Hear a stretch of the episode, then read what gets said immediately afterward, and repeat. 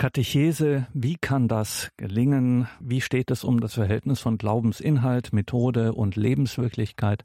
Herzlich willkommen und grüß Gott zu dieser Credo-Sendung, sagt Gregor Dornes. Schön, dass Sie jetzt hier mit dabei sind. Katechese und die Herausforderungen heute. So hieß ein Symposium, das im Sommer 2021 in Rom stattfand, maßgeblich organisiert und verantwortet von Prälat Professor Markus Graulich, Untersekretär des Päpstlichen Rates für die Gesetzestexte und dem Theologen und Bioethiker Professor Ralf Weimann.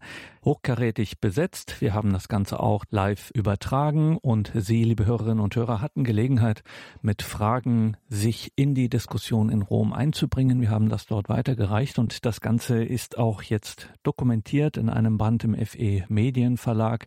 Katechese und die Herausforderungen heute. Prälat Markus Graulich hat das herausgegeben und aus eben jenen Fragen, die Sie damals, liebe Hörerinnen und Hörer, ins Plenum nach Rom gegeben haben, sind noch zwei weitere Beiträge dazugekommen. Zum einen von Markus Graulich, wo es um die Eltern als die ersten Katecheten ihrer Kinder geht und zum anderen der Beitrag von Ralf Weimann, Katechese, Glaubensinhalt, Methode und Lebenswirklichkeiten. Diesen Beitrag hat Professor Ralf Weimann auch bei der Theologischen Sommerakademie des Jahres 2021 in Augsburg gehalten. Wir durften das aufzeichnen und senden und das machen wir heute. Ein wesentlicher, ein fundamentaler Beitrag über die Frage, wie kann Glaubensweitergabe gelingen. Das hören wir heute in dieser Sendung. Professor Dr. Dr. Ralf Weimann. Sehr geehrte Damen und Herren, liebe Zuhörerinnen und Zuhörer. Das Thema, mit dem wir uns heute beschäftigen, lautet Glaubensweitergabe heute, worauf es wirklich ankommt. Damit Sie wissen, wie ich den Vortrag entwickle, stelle ich Ihnen zunächst eine kurze Gliederung vor, die aus fünf Punkten besteht. Zunächst werde ich auf das Verständnis der Problematik zu sprechen kommen, um die es hier geht bei der Glaubensweitergabe heute, denn wir haben konkrete Probleme, denen wir gegenüberstehen. Als einen zweiten Schritt möchte ich die, den Glauben als Glaubenswissenschaft vorstellen und damit verbunden bereits gewisse Lösungen und dann eine Weichenstellung als dritten Punkt. Schließlich als viertes möchte ich auf das Verhältnis von Glaubensinhalt und Methode beziehungsweise den Lebenswirklichkeiten zu sprechen kommen. Und schließlich als letztes möchte ich ein Ausblick Ihnen vorschlagen, wie es zu einem neuen Gleichgewicht kommen kann zwischen dem Glaubensinhalt und der Lebenswirklichkeit beziehungsweise den Methoden. Ich beginne nun also mit dem, der Einleitung zu dem Thema Glaubensweitergabe heute. Der christliche Glaube ist dadurch gekennzeichnet, dass er mitgeteilt werden will. So heißt es im Evangelium nach Matthäus. Darum geht zu allen Völkern und macht alle Völker zu meinen Jüngern. Tauft sie auf den Namen des Vaters und des Sohnes und des Heiligen Geistes und lehrt sie alles zu befolgen, was ich euch geboten habe. Und siehe, ich bin bei euch alle Tage bis zum Ende der Welt. So finden wir es im Matthäus Evangelium 28. Kapitel Vers 19. Wie das angeführte Evangelium zeigt, gehört die Weitergabe des Glaubens von Anfang an zu den zentralen Aufgaben der Kirche. Damit verbindet sich in gewisser Weise die Daseinsberechtigung. Schon der Apostel Paulus rief aus, Weh mir, wenn ich das Evangelium nicht verkünde. Das Zweite Vatikanische Konzil hat die Kirche als Zeichen und Werkzeug für die innigste Vereinigung mit Gott bezeichnet, deren vornehmlichste Aufgabe darin besteht, weiterzugeben, was die Apostel empfangen haben. Darauf hat auch das jüngste Lehramt wiederholt hingewiesen. Die Kirche ist ihrem Wesen nach missionarisch. Ein wichtiger Bestandteil der Weitergabe des Glaubens ist dabei die Katechese, die Glaubensunterweisung. Ein Blick auf die Menschen, die der Kirche in großer Zahl den Rücken kehren und auf eine wachsende Zahl von Gläubigen, die selbst rudimentäre Glaubensinhalte nicht mehr kennen, lässt deutlich werden, dass die Glaubensweitergabe und damit die Katechese in vielen Teilen nicht mehr glückt. Auf der einen Seite besteht bei vielen Christen kein Interesse, sich über den Glaubensinhalt zu informieren. Auf der anderen Seite herrscht die Meinung vor, jeder könne mitreden, vor allem wenn es um theologische Themen geht. In einer derartigen Situation habe ich einmal eine kirchliche Angestellte gefragt, ob sie die zehn Gebote kennen würde, zumal sie meinte, die Gebote den Menschen von heute nicht mehr zumuten zu können. Die Antwort war ein verblüffendes Stottern und ein unsicheres Nein. Damit sind wir bereits im Zentrum der Problematik um die Glaubensweitergabe angekommen. Ist es möglich, über den Glauben zu sprechen, wenn selbst jene Grundlagen fehlen, die erst ein Sprechen über den Glauben möglich machen? Was kann dann weitergegeben werden? Mehr noch, wie kann der Glaube gelebt werden, wenn er schlichtweg nicht bekannt ist? Hinzu kommt eine weitere Schwierigkeit. In einer Gesellschaft, in der Selbstbestimmung und Autonomie großgeschrieben werden, wird jede Art von Unterweisung, vor allem im Glauben, schwierig. Sie wird, wie im angeführten Beispiel, als Störung der persönlichen Freiheit gewertet, während die Lebenswirklichkeiten, wie sie heute bezeichnet werden, und die eigenen Wünsche zum neuen Maßstab erhoben werden. Objektive Vorgaben, basierend auf dem, was Gott geoffenbart hat und im Dogma Gestalt angenommen hat, sind immer schwerer zu vermitteln. Auch innerhalb der Theologie hat die Glaubensunterweisung mit einer grundlegenden Schwierigkeit zu kämpfen, die sich in einem seit Jahrzehnten bestehenden Richtungsstreit äußert. Es geht um die grundlegende Frage, welchen Maßstab bei der Glaubensweitergabe zu folgen sei. Die eine Gruppe sieht diesen in dem geoffenbarten Glaubensinhalt, der von der Kirche verbindlich weitergegeben wird, während eine andere Gruppe die sich verändernden Lebensumstände und pädagogischen Methoden als normative Grundlage ins Feld führt. Kardinal Josef Ratzinger hatte diese Problematik in einem viel beachteten Vortrag bereits Anfang der 80er Jahre analysiert, als er mit aller Schärfe die Grundprobleme der Katechese darstellte, die damals wie heute von größter Aktualität sind.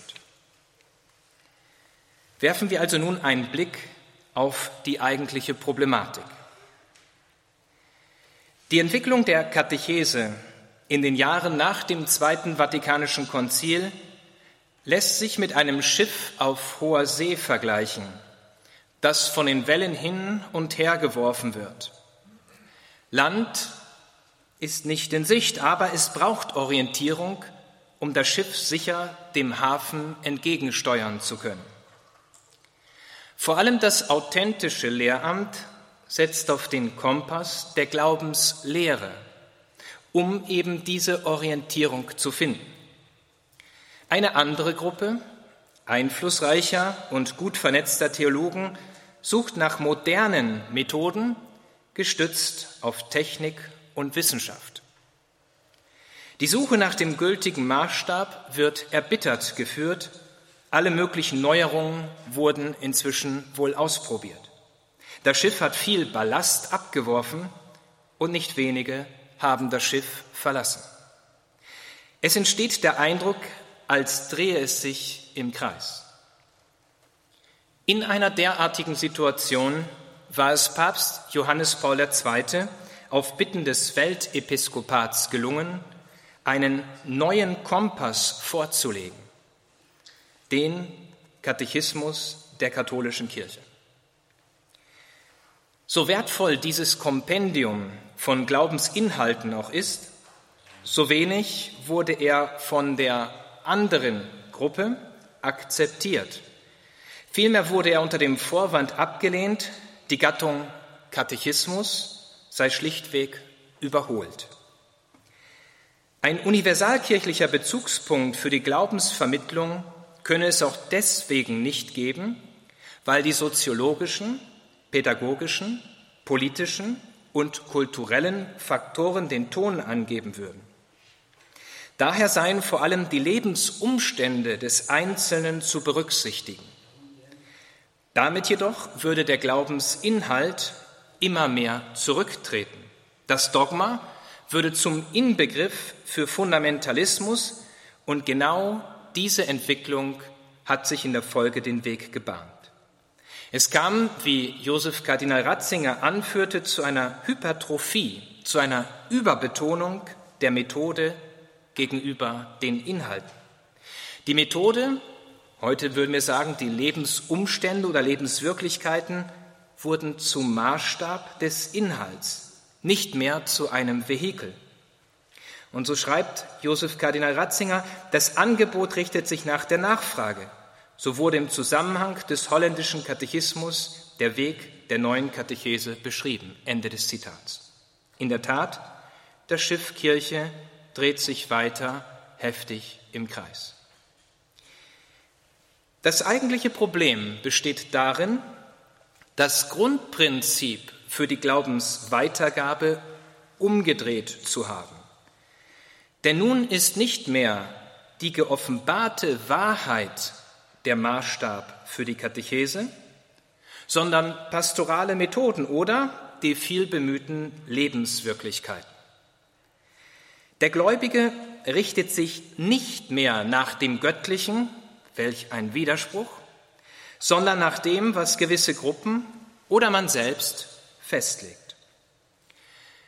Josef Ratzinger, den ich hier noch einmal in diesem Kontext zitieren möchte, sprach von einer radikalen Anthropologie, also eine Menschenzentriertheit, die radikal ist in ihrer Art, einer Herrschaft der Soziologie und von einem Primat der Erfahrung. Allein meine Erfahrung ist es, die zählt, so wie ich die Situation gerade wahrnehme.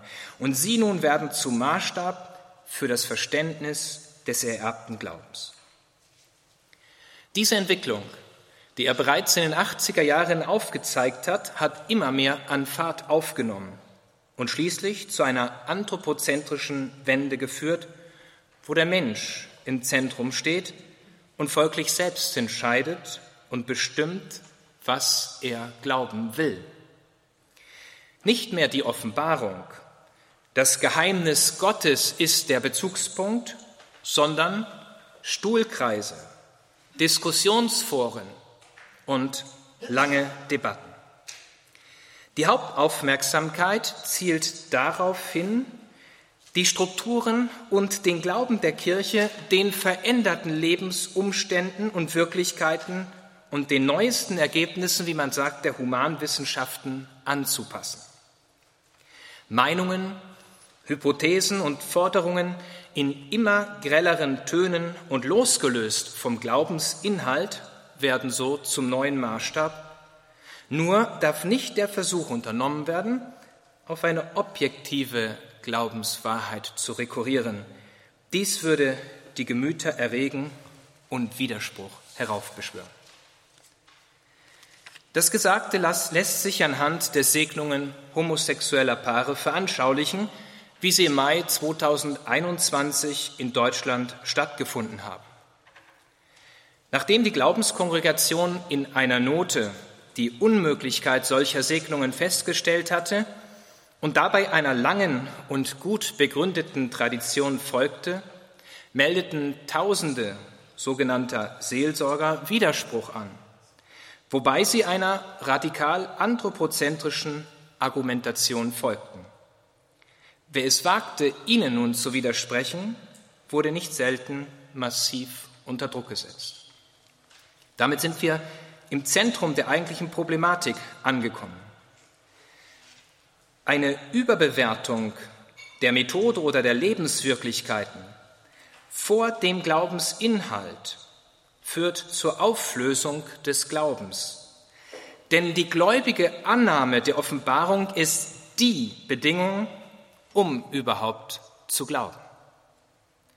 Wann immer das geschieht, wird die Gewissheit des Glaubens durch Hypothesen, Meinungen und subjektive Ansichten aller Art ersetzt, die keine Gewissheit geben können. Denn auf der Grundlage von Hypothesen vermag niemand zu glauben. In vielen Teilen der westlichen Welt ist ein derartiger Prozess auszumachen.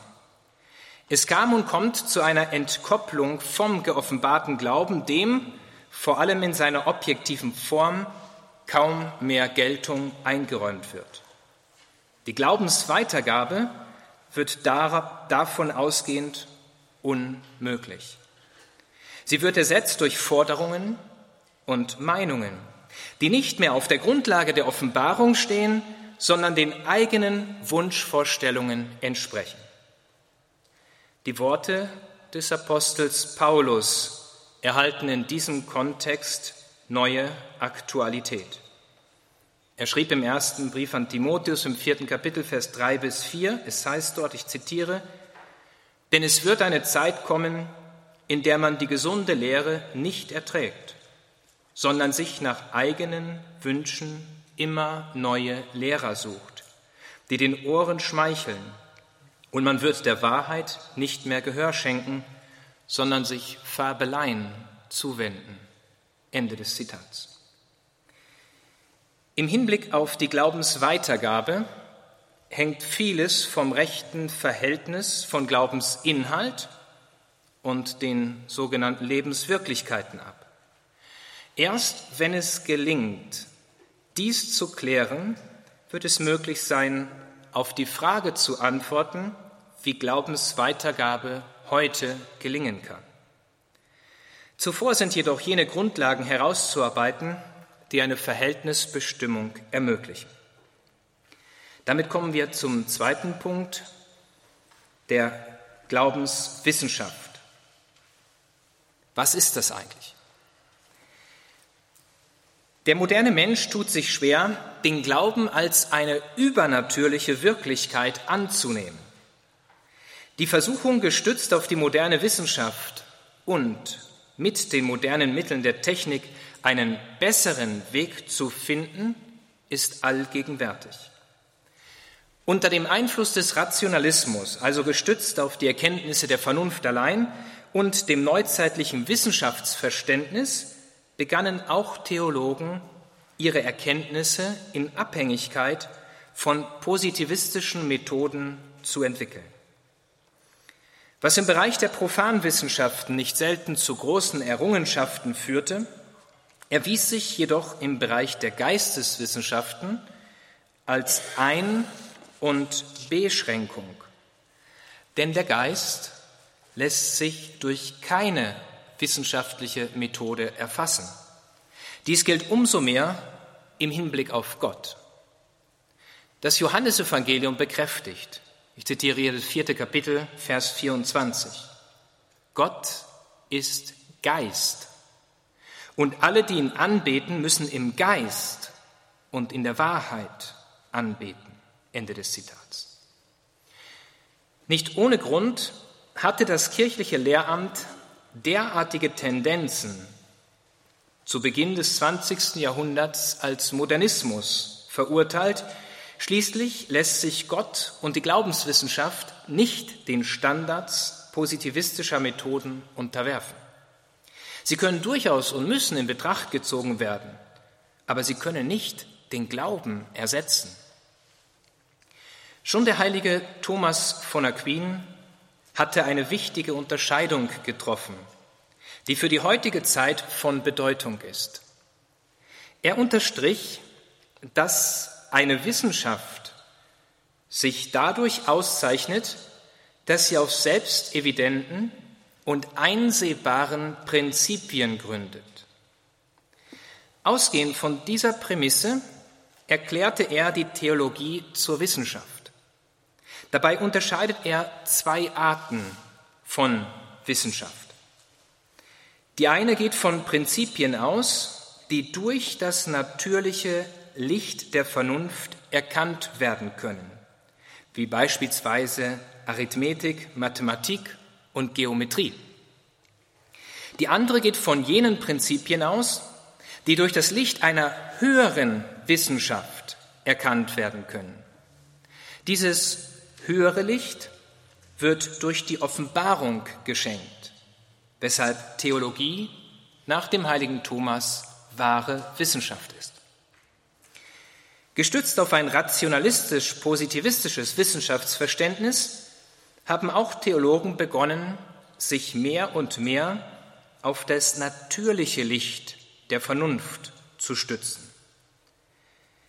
In der Folge kam es zu gefährlichen Verengungen, zumal das übernatürliche Licht des Glaubens immer mehr ausgeblendet wurde. Der Versuchung wurde nachgegeben, so sein zu wollen wie alle anderen. Diese Entwicklung hatte Josef Ratzinger bereits in seinem Bestseller Einführung in das Christentum skizziert. Er nannte diesen komplexen Prozess die Wende zum technischen Denken und goss ihn in die lateinische Formel verum quia faciendum.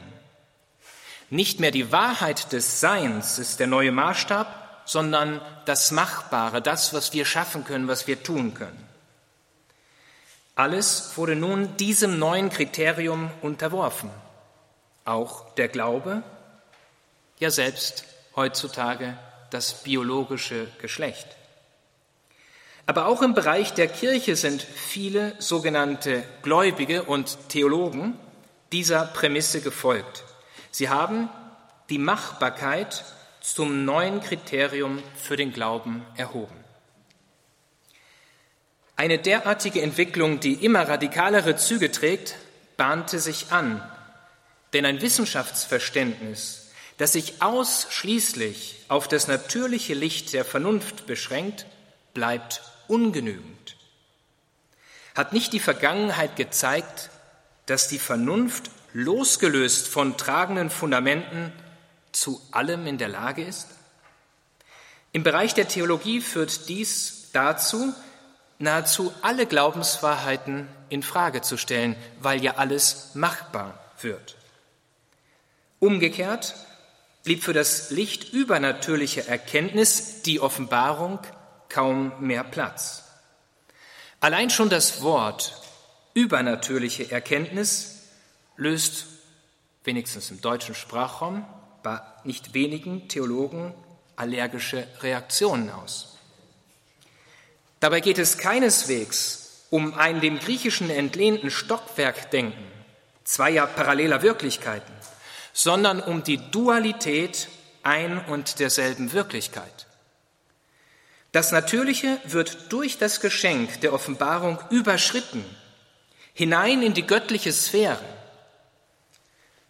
Dazu heißt es in der dogmatischen Konstitution De Verbum, ich zitiere hier, durch seine Offenbarung wollte Gott sich selbst und die ewigen Entscheidungen seines Willens über das Heil der Menschen kundtun und mitteilen um Anteil zu geben am göttlichen Reichtum, der die Fassungskraft des menschlichen Geistes schlechthin übersteigt. Ende des Zitats. Diese für die Glaubenserkenntnis notwendige Grundannahme wurde nur ungenügend rezipiert. Aber selbst das natürliche Licht der Vernunft mit seinen auf der Natur gründenden Vorgaben entsprach immer weniger der Prämisse der Machbarkeit. So wurde natürlich, dies zeigt sich unter anderem in der Ablehnung der Naturrechtslehre, alsbald durch technisch, soziologisch, politisch und so weiter ersetzt. Die Machbarkeit avancierte zum neuen Maßstab, manchenorts geradezu zum neuen Dogma, gestützt auf die eigenen Wünsche und Vorstellungen. In der Folge bezeichnen sich Menschen als Gläubige, obwohl sie sich längst vom geoffenbarten Licht der Offenbarung abgewandt und einem diffus, nebulösen, künstlichen Licht zugewandt haben.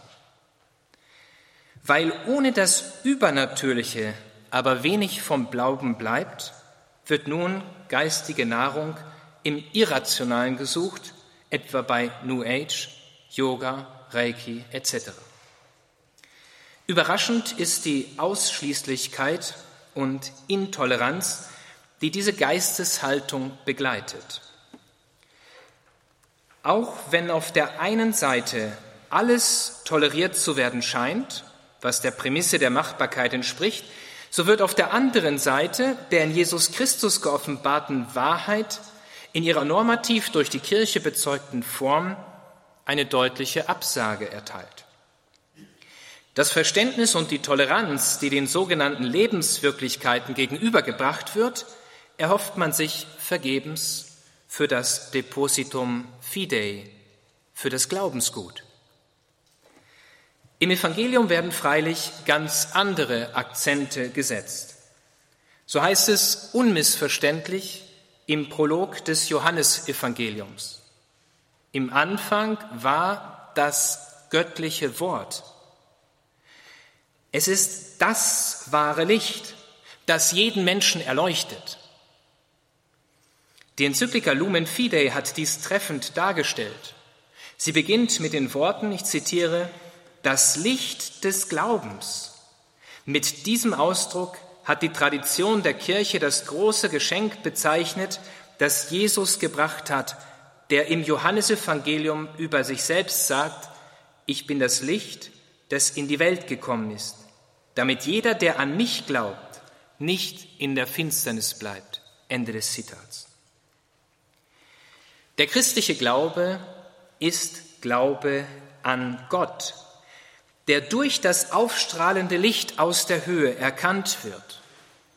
Das natürliche Licht der Vernunft, so wichtig es auch ist, genügt allein nicht.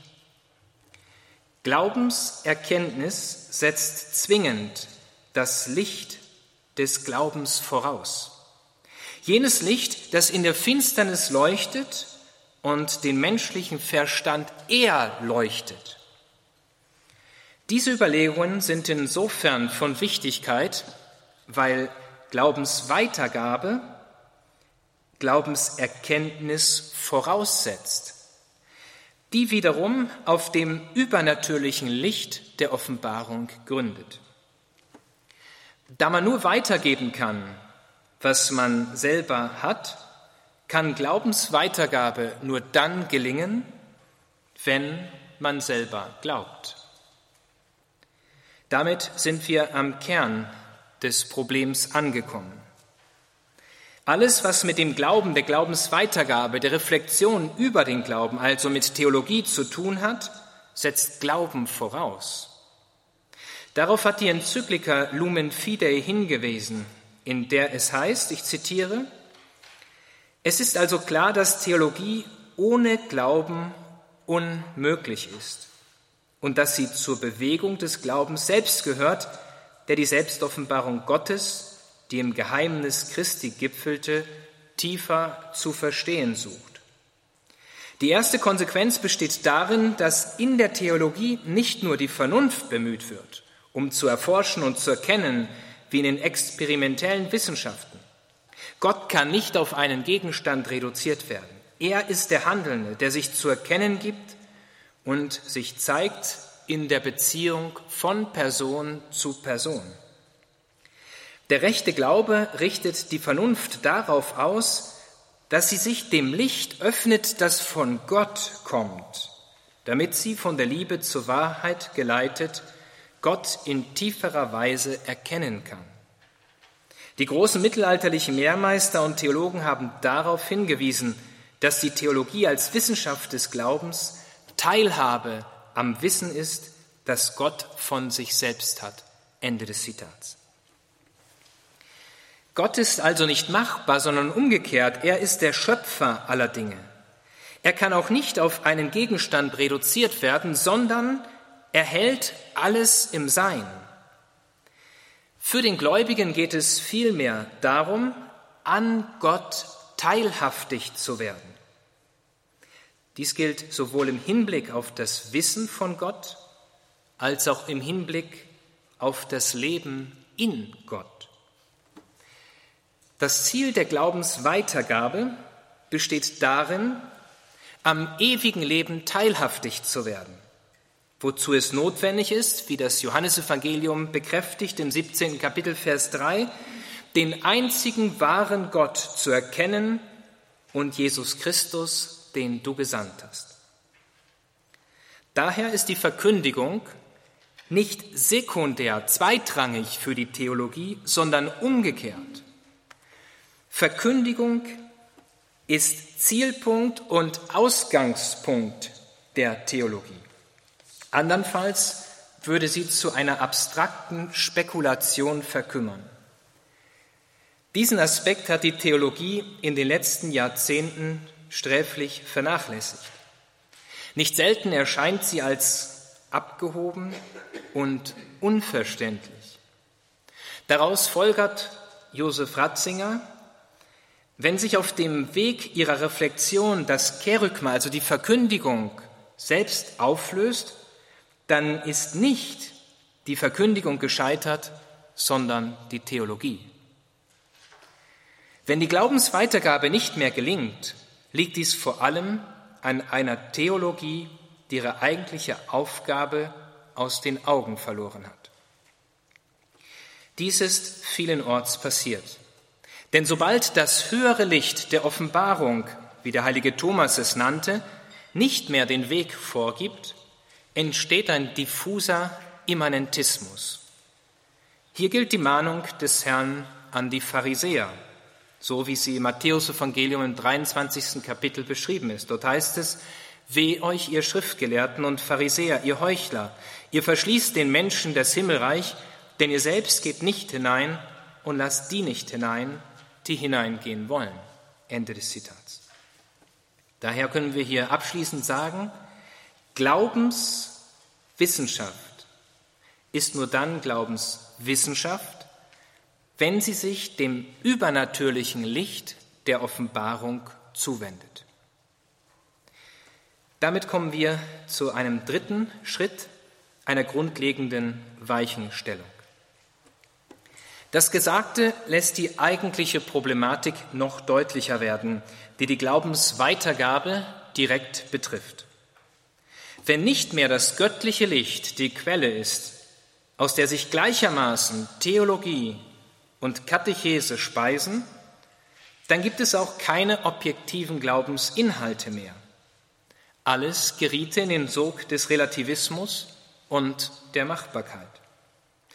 Dies soll anhand von einem Beispiel verdeutlicht werden, worauf Josef Ratzinger in seinen Studien zur Ekklesiologie schon vor dem Zweiten Vatikanischen Konzil hingewiesen hat. Nach griechischem Verständnis gehörten zum Volk der Polis konstitutiv die stimmberechtigten Männer, nur die Männer, nicht die Frauen, nur die stimmberechtigten Männer. Die gehörten zum Volk konstitutiv. Sie kamen zusammen, um durch Mehrheitsvoten zu beschließen. Ihnen kam Entscheidungsgewalt zu, wobei sie sich von wechselnden Kriterien leiten ließen, um Beschlüsse zu fassen.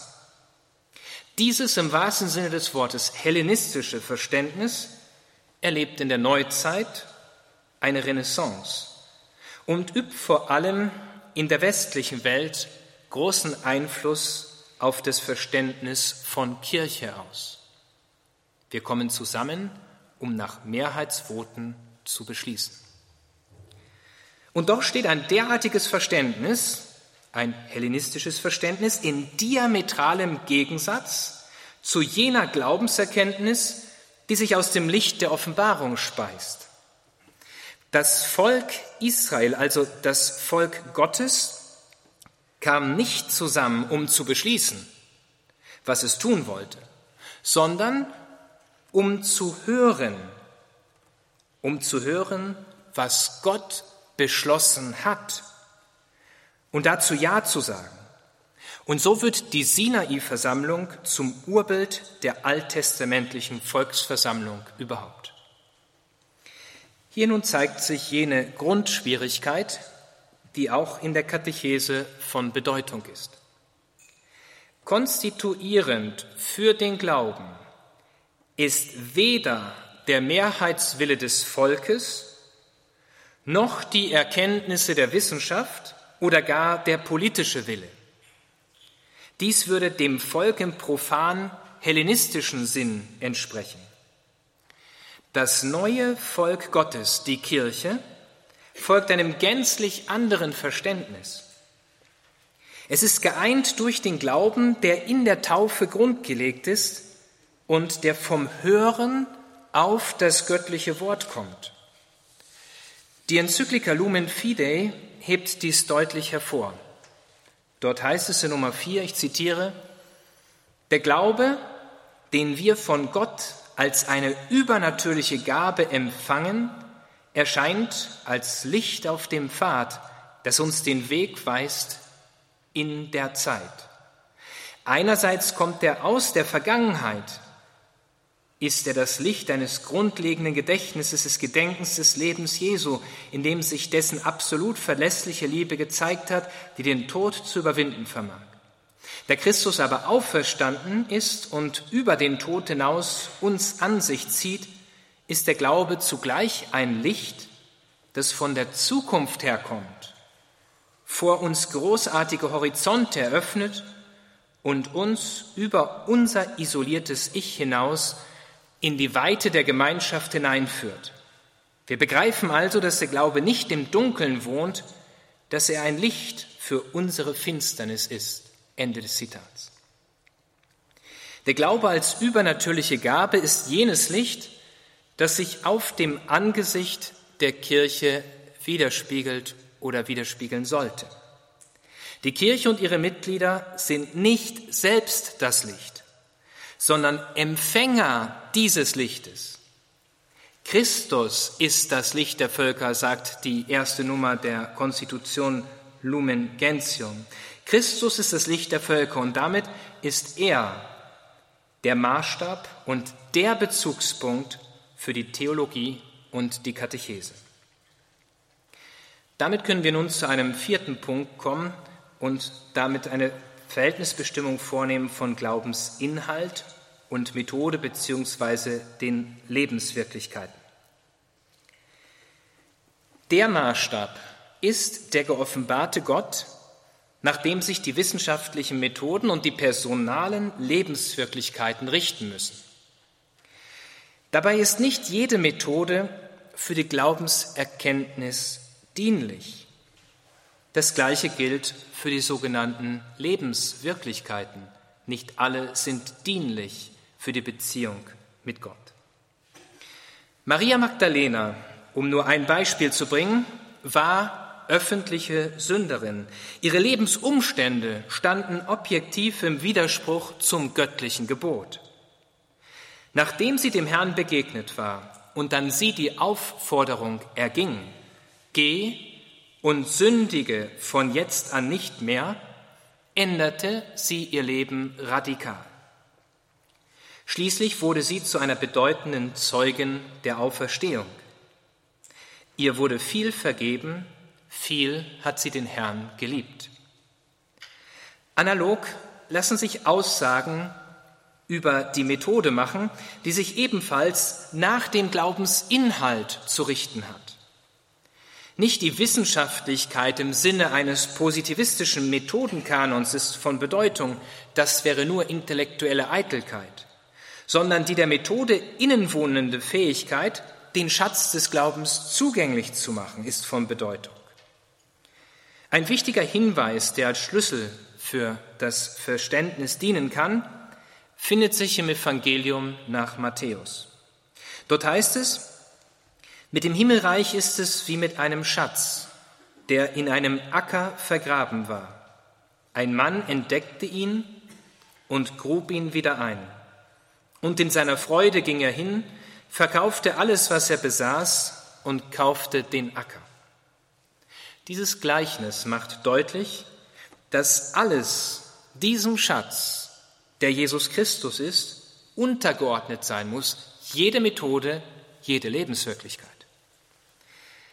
Der wahre Schatz des Lebens ist die Gemeinschaft mit Gott, denn er allein hat Worte des ewigen Lebens, wie es das Johannesevangelium 6. Kapitel Vers 68 bekräftigt. Papst Benedikt XVI. hat in seiner ersten Enzyklika darauf hingewiesen, dass am Anfang des Christseins die Begegnung mit einem Ereignis, mit einer Person, die unserem Leben einen neuen Horizont und damit seine entscheidende Richtung gibt, steht. Der Glaube ist demnach die Antwort auf ein Du, das eine persönliche Anrede ist, auf ein Du, das uns bei unseren Namen ruft. Daher gibt es keinen Glauben ohne die personale Annahme Gottes im eigenen Leben und die Annahme jener Wahrheiten, die er geoffenbart hat. Er ist das Leben und dieses Leben ist das Licht der Menschen. Damit wird deutlich, dass Glaubensweitergabe am geoffenbarten Wort Gottes Maß nehmen muss. Zugleich ist das Wort nicht vom Zeugen zu trennen, durch dessen Lebenszeugnis es Glaubwürdigkeit erhält. Wenn beispielsweise ein Professor, Priester oder Bischof sagen würde, das ist der Glaube der Kirche, dieser oder jener, er selbst sei aber damit nicht einverstanden, er teile diese Meinung nicht, dann wird sein Zeugnis unglaubwürdig und die Glaubensweitergabe ist zum Scheitern verurteilt. Vielleicht erfreut sich der Verkünder für einen Moment einer gewissen Beliebtheit, aber in Wirklichkeit schadet er der Katechese, denn den Gläubigen wird suggeriert, dass die divergierende Privatmeinung des Verkündigers wichtiger sei als die Offenbarung.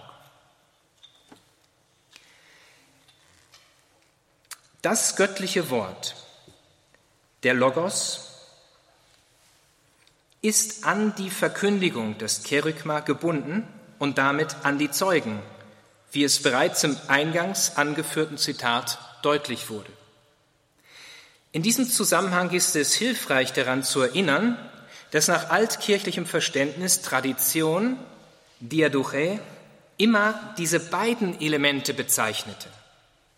Erst in der Neuzeit setzte sich der Trend durch, Wort und Zeuge voneinander zu trennen, wodurch es zu einer Engführung auf Strukturen und Ämter kam, bis schließlich beide unverständlich wurden. Denn so wie der Zeuge nicht in sich selbst steht und sich selbst verkündigt, so ist das göttliche Wort nicht ein Wort unter anderen Worten, sondern das Wort des Lebens. Damit wird deutlich, dass der Glaubensinhalt, zumal es um den Jesus Christus geoffenbarte Wahrheit geht, jener Maßstab ist, der der Methode und den Glauben, den Lebenswirklichkeiten vorausgeht. Dabei charakterisiert den Glaubensinhalt die personale Annahme Jesu Christi, was man auf Latein auch als fides qua bezeichnet, und die geoffenbarte Wahrheit, die fides quae, die in den Dogmen einen definitiven Ausdruck gefunden hat. Beide gehören untrennbar zusammen und erst Mit- und Zueinander dieser beiden Dimensionen führt der Mensch zum Gläubigen. Er vertraut und folgt jener göttlichen Wahrheit, die zum neuen Maßstab wird, so wie die heilige Maria Magdalena. Beeinflusst durch die theologischen Vorarbeiten unter anderem von Josef Ratzinger, hatte das Zweite Vatikanische Konzil in der dogmatischen Konstitution über die göttliche Offenbarung lehramtlich definiert, dass Tradition und Schrift demselben göttlichen Quell entspringen. Jesus Christus, der zugleich der Mittler und die Fülle der ganzen Offenbarung ist. Damit wurde neu ins Bewusstsein gerückt, dass Jesus Christus der für jeden gültige Maßstab ist. Nur wer aus dieser Quelle schöpft, findet Worte des ewigen Lebens und damit zum Glauben. Danach hat sich alles andere zu richten, zumal selbst Schrift und Tradition von ihm, von Jesus Christus Zeugnis geben. Der Glaube hat notwendigerweise eine subjektive und objektive Dimension. Er setzt seine persönliche Beziehung zum lebendigen Gott voraus und die Annahme der geoffenbarten objektiven Wahrheiten. Der Gehorsam des Glaubens, wie er im Römerbrief beschrieben wird, erhält in diesem Zusammenhang eine ganz neue Bedeutung. Kommt er doch vom Hören auf das göttliche Wort, ohne dass es keinen Glauben gibt, sondern nur unterschiedliche Meinungen.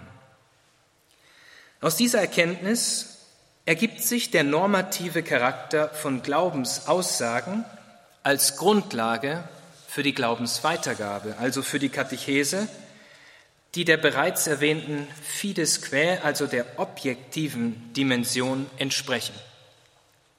Sie werden allerdings erst dann zum glaubwürdigen Zeugnis, wenn sie sich im Leben der Gläubigen widerspiegeln, also in der sogenannten Fides qua, in der persönlichen Annahme Jesu Christi. Diese Gedanken erlauben zu verstehen, warum der Katechismus der katholischen Kirche von so großer Bedeutung ist für die Glaubensweitergabe. Johannes Paul II. hatte ihn in seinem apostolischen Schreiben in der Konstitution Fidei Depositum als sichere Norm für die Lehre der Kirche bezeichnet. Er ist Ausdruck jener objektiven Dimension, also der Fides Quae, durch die die Wahrheit des Evangeliums aufleuchtet.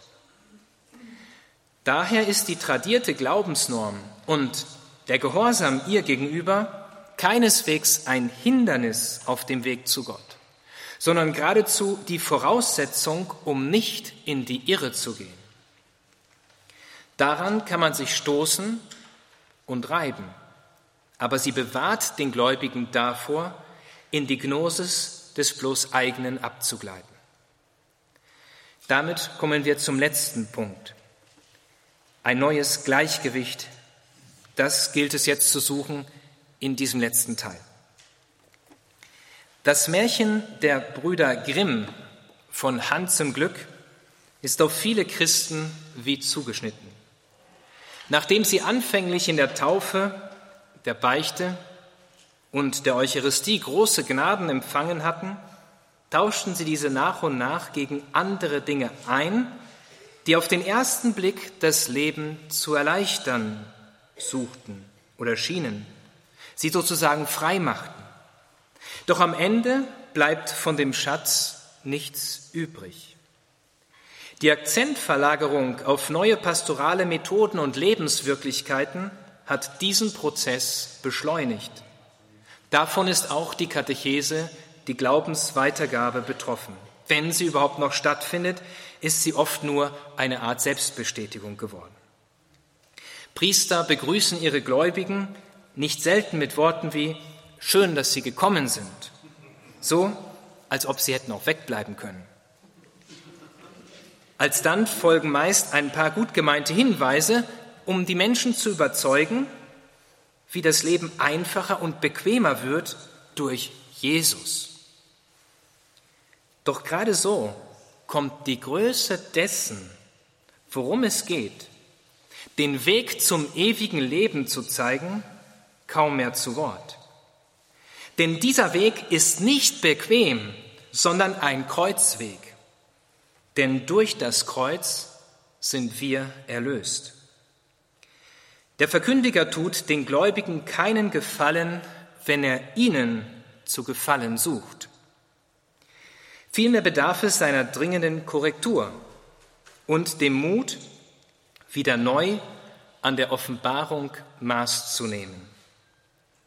Nur dann wird Katechese als Glaubensunterweisung nicht vom Glaubensschatz wegführen, sondern zu ihm hinführen.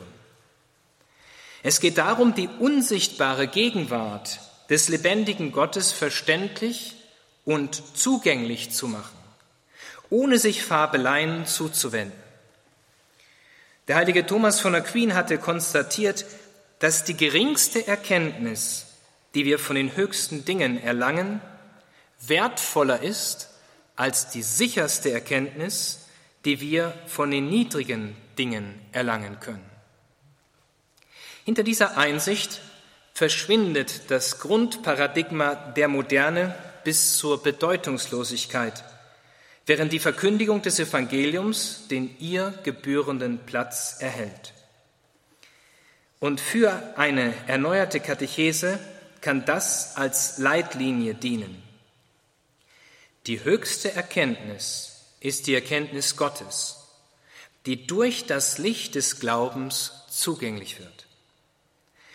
Das bedeutet, dass der Verkünder zum Zeugen für das Evangelium wird und sich sowohl mit dem Wort identifiziert als auch mit jenen objektiven Glaubensinhalten, die durch Jesus Christus die durch Jesus Christus und die Kirche geoffenbart wurden. Methodische Vorgaben und die eigenen Lebensumstände haben daran Maß zu nehmen. Dies wird aber nur dann gelingen, wenn verstanden wird, wie groß der Schatz des ewigen Lebens ist, den nur Gott zu schenken vermag. Ein solcher Weg setzt neben dem Mut Demut voraus, die von sich selbst nichts erhofft, doch alles von Gott erwartet. Demut, die Wahrheit Gottes anzunehmen, nicht nur als theoretische Glaubenswahrheit, sondern als Maßstab für das eigene Leben. Der Katechismus der katholischen Kirche bietet dazu nicht nur die bestmögliche Struktur, sondern auch zuverlässige Inhalte. Denn in ihm wird dargestellt, was der Christ zu glauben hat, das Symbolum, was zu hoffen ist, das Vaterunser, was zu tun, der Dekalog als Interpretation der Weisen der Liebe und es werde der Lebensraum umschrieben, in dem dies alles verankert ist, Sakramente und die Kirche. Glaubensweitergabe, und damit komme ich nun zum Schluss, wird nur gelingen, wenn Menschen tief in Jesus Christus verwurzelt sind. Denn nur dann wird ihr Zeugnis wahrhaftig. Nehmen wir zum Abschluss ein Beispiel aus dem Leben der heiligen Katharina von Siena, die selbst vor den höchsten kirchlichen Autoritäten mit großem Freimut auftrat. Das war nur möglich, weil sie sich ganz dem göttlichen Maßstab unterworfen hatte dem sich jeder zu unterwerfen hat, der Jesus Christus nachfolgt. So verfasste sie 1379 in Rom das folgende Gebet, das zusammenfasst, was für die Glaubensweitergabe maßgeblich ist. Ich zitiere und schließe mit den Worten der heiligen Katharina von Siena. Es ist deine Wahrheit, die die Wahrheit darbietet und mit deiner Wahrheit spreche ich die Wahrheit. Deine ewige Wahrheit gibt die Wahrheit auf unterschiedliche Weise den verschiedenen Geschöpfen weiter. Dennoch ist deine Wahrheit nicht von dir getrennt, da du doch selbst die Wahrheit bist. Niemand kann die Wahrheit besitzen, wenn er sie nicht von dir der Wahrheit erhält. Und wer immer deine Wahrheit haben möchte, muss deine ganze Wahrheit umfangen. Denn anders könnte er die Wahrheit nicht besitzen, die in sich keine Unvollständigkeit verträgt. Ich danke Ihnen für Ihre Aufmerksamkeit.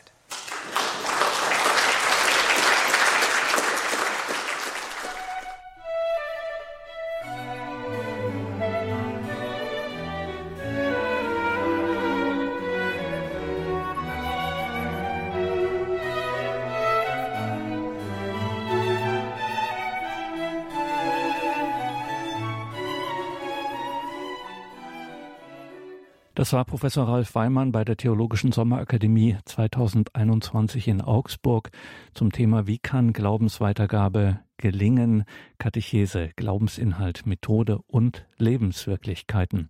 Liebe Hörerinnen und Hörer, das sind grundsätzliche Gedanken, die man natürlich bei uns nachhören kann in der Mediathek auf horeb.org. Man kann sie auch nachlesen, indem, ich sagte es eingangs der Sendung, dem Band von Markus Graulich herausgegeben, Katechese und die Herausforderungen heute, ein Tagungsband, Katechese und die Herausforderungen heute, Beiträge unter anderem von der Theologin Marianne Schlosser, dem Utrechter Kardinal Wilhelm Jakobus Eick und eben auch Ralf Weimann. Das Buch ist im FE Medienverlag erschienen und wer den FE Medienverlag kennt, der weiß, hier wird auch darauf geachtet, dass das Ganze bezahlbar bleibt. So ist es auch in diesem Fall.